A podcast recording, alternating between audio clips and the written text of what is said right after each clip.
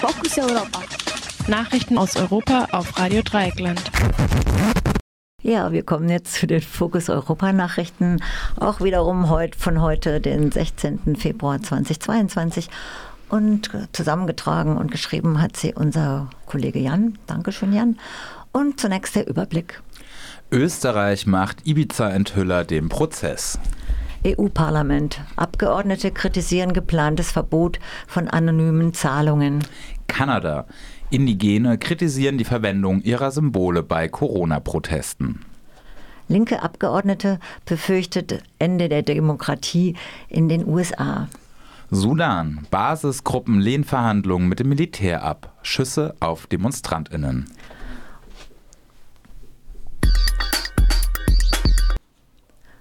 Und nun zu den einzelnen Themen. Österreich macht Ibiza-Enthüller dem Prozess. Am heutigen Mittwoch fällt wahrscheinlich das Landgericht in St. Pölten ein Urteil in ein Verfahren gegen den Privatdetektiv Julian Hessenthaler.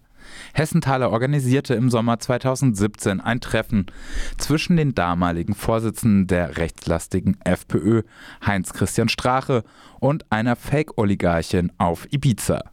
Dabei versprach Strache der vermeintlichen Oligarchin staatliche Aufträge, wenn sie die Kronenzeitung, die größte Zeitung Österreichs, kaufe, gewisse Leute rauswerfe und andere einstelle. Außerdem äußerte er sich über illegale Spenden an seine Partei. Doch zu Straches Pech wurde die Szene mit versteckten Kameras gefilmt. Strache musste sich aus der Politik zurückziehen und eine 20-köpfige Sonderkommission sollte den von Strache geäußerten Fällen von Korruption nachgehen. Doch die Kommission setzte nur drei Ermittler auf die mutmaßlichen, gut betuchten SpenderInnen an und 17 auf Hessenthaler. In ganz Europa wurde nach Hessenthaler gefahndet und es fanden sich zwei zweifelhafte Zeugen gegen ihn. Hessenthaler kam 14 Monate in Untersuchungshaft und ihm wurde Drogenhandel vorgeworfen.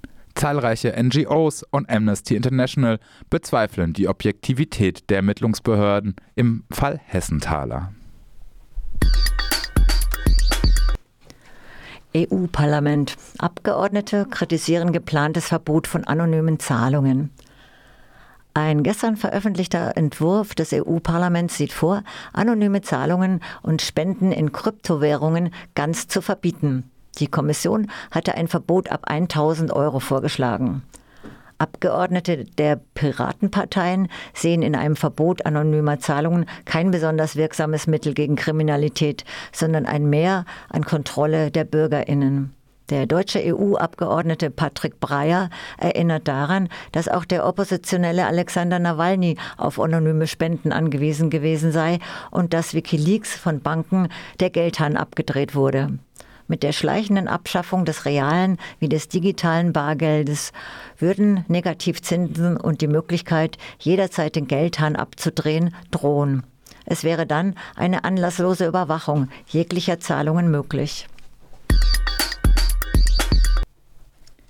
Kanada. Indigene kritisieren die Verwendung ihrer Symbole bei Corona-Protesten.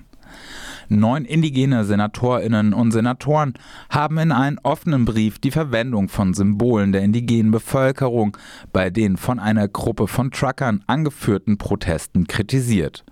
In dem Brief betonen sie, dass sie nichts gegen friedliche Proteste haben, aber die Verwendung von kulturellen Symbolen der indigenen Bevölkerung, wie das Rauchen einer Friedenspfeife durch die Trucker, ablehnen. Besonders scharf kritisieren sie T-Shirts mit der Aufschrift Every Child Matters, mit denen gegen das Tragen von Masken an Schulen demonstriert wird. Eigentlich war die Parole Every Child Matters bisher Teil einer Kampagne der indigenen Bevölkerung, mit der sie dazu aufriefen, nach dem Schicksal von tausenden indigener Kinder zu forschen, die während des Aufenthalts in sogenannten Boarding Schools gestorben sind. In diesen Schulen, die vom Ende des 19. Jahrhunderts bis 1970 bestanden, sollten Kinder aus indigenen Familien assimiliert werden. Die Schulen wurden von verschiedenen christlichen Kirchen geleitet. Die Kinder waren häufig physischen und sexuellen Angriffen ausgesetzt. Mindestens 3000 Kinder möglicherweise aber auch eine wesentlich höhere Zahl starb während ihren Aufenthalts in diesen Schulen. Die Indigenen machen auch auf die Ungleichbehandlung von Protesten der nicht weißen Bevölkerung und den Protesten der fast ausschließlich weißen Trucker aufmerksam. Alleine bei Protesten gegen die Abholzung eines Waldes in Vancouver Island wurden 890 Protestierende festgenommen, weil sie Waldwege blockiert haben. Die Trucker legen seit über zwei Wochen die Hauptstadt Ottawa lahm und blockieren zahlreiche Grenzübergänge in die USA, ohne dass die Polizei viel unternommen hätte.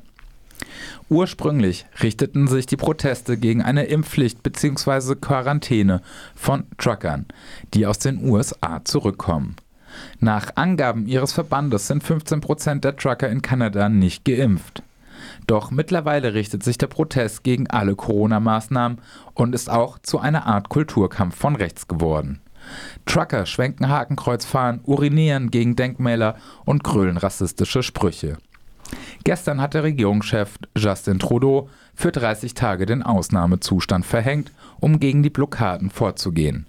Die Blockaden haben mittlerweile auch einen erheblichen ökonomischen Effekt. Linke Abgeordnete befürchtet Ende der Demokratie in den USA. In einem Gespräch mit dem Magazin New Yorker hat die Kongressabgeordnete Alexandria Ocasio-Cortez Zweifel am Fortbestand der Demokratie in den USA geäußert. Auf die Frage, ob sie glaube, dass die USA in zehn Jahren noch eine Demokratie sei, sagte Ocasio-Cortez, dass sie dass die reale Gefahren sehe, dass das nicht mehr der Fall sein werde. Es könnte eine Regierung geben, die weiter behaupte, demokratisch zu sein, das aber nicht wäre. Sorge bereitet Ocasio-Cortez zahlreiche Initiativen der Republikanischen Partei in den Bundesstaaten, das Wahlrecht zu ändern. Dies geschieht insbesondere dort, wo aufgrund der demografischen Entwicklung republikanische Mehrheiten in Gefahr sind. Das US-amerikanische System, in dem die Stimmen nach Bundesstaaten gezählt werden, benachteiligt ohnehin die bevölkerungsreichen und weniger weißen städtischen Zentren gegenüber dem platten Land mit seiner mehr weißen, häufig christlich-konservativen Bevölkerung. Mit Hinweis auf die nirgends bewiesenen Wahlbetrugsbehauptungen des Ex-Präsidenten Donald Trump sind nun die Republikaner Land auf, Land ab dabei, die Modalitäten des Wahlrechts zu ändern. Angeblich sollen Wahlen dadurch sicherer werden. In Wirklichkeit erschweren die Änderungen insbesondere die Stimmabgabe von Mitgliedern der nicht weißen Minderheiten, die meist den Demokraten zuneigen. Frustriert ist Ocasio-Cortez, die dem linken Flügel der Demokratischen Partei angehört, aber nicht nur von den Repl Republikanern. Eine sehr kleine Gruppe von Abgeordneten der eigenen Partei torpediert immer wieder Vorhaben der eigenen Partei. Die äußerst knappen Mehrheitsverhältnisse in beiden Häusern des Parlaments machen das möglich. Es handelt sich dabei insbesondere um Vorhaben, die dem linken und ökologischen Flügel der Partei wichtig sind. Nach Ocasio Cortes ist Präsident Biden den QuertreiberInnen in der Partei gegenüber zu nachgiebig. Sudan. Basisgruppen lehnen Verhandlungen mit dem Militär ab. Schüsse auf DemonstrantInnen. Seit nun vier Monaten demonstrieren Basisgruppen im Sudan gegen die Militärs, die sich am 25. Oktober an die Macht geputscht haben. Zwar wurde, vor, wurde der vorigen Regierungschef Abdallah Hamdok ein Monat später aufgrund der Proteste wieder eingesetzt, doch er blieb offenbar vom Militär abhängig und ist am 2. Januar zurückgetreten. Seither wird in der Hauptstadt Khartoum mindestens zweimal die Woche demonstriert.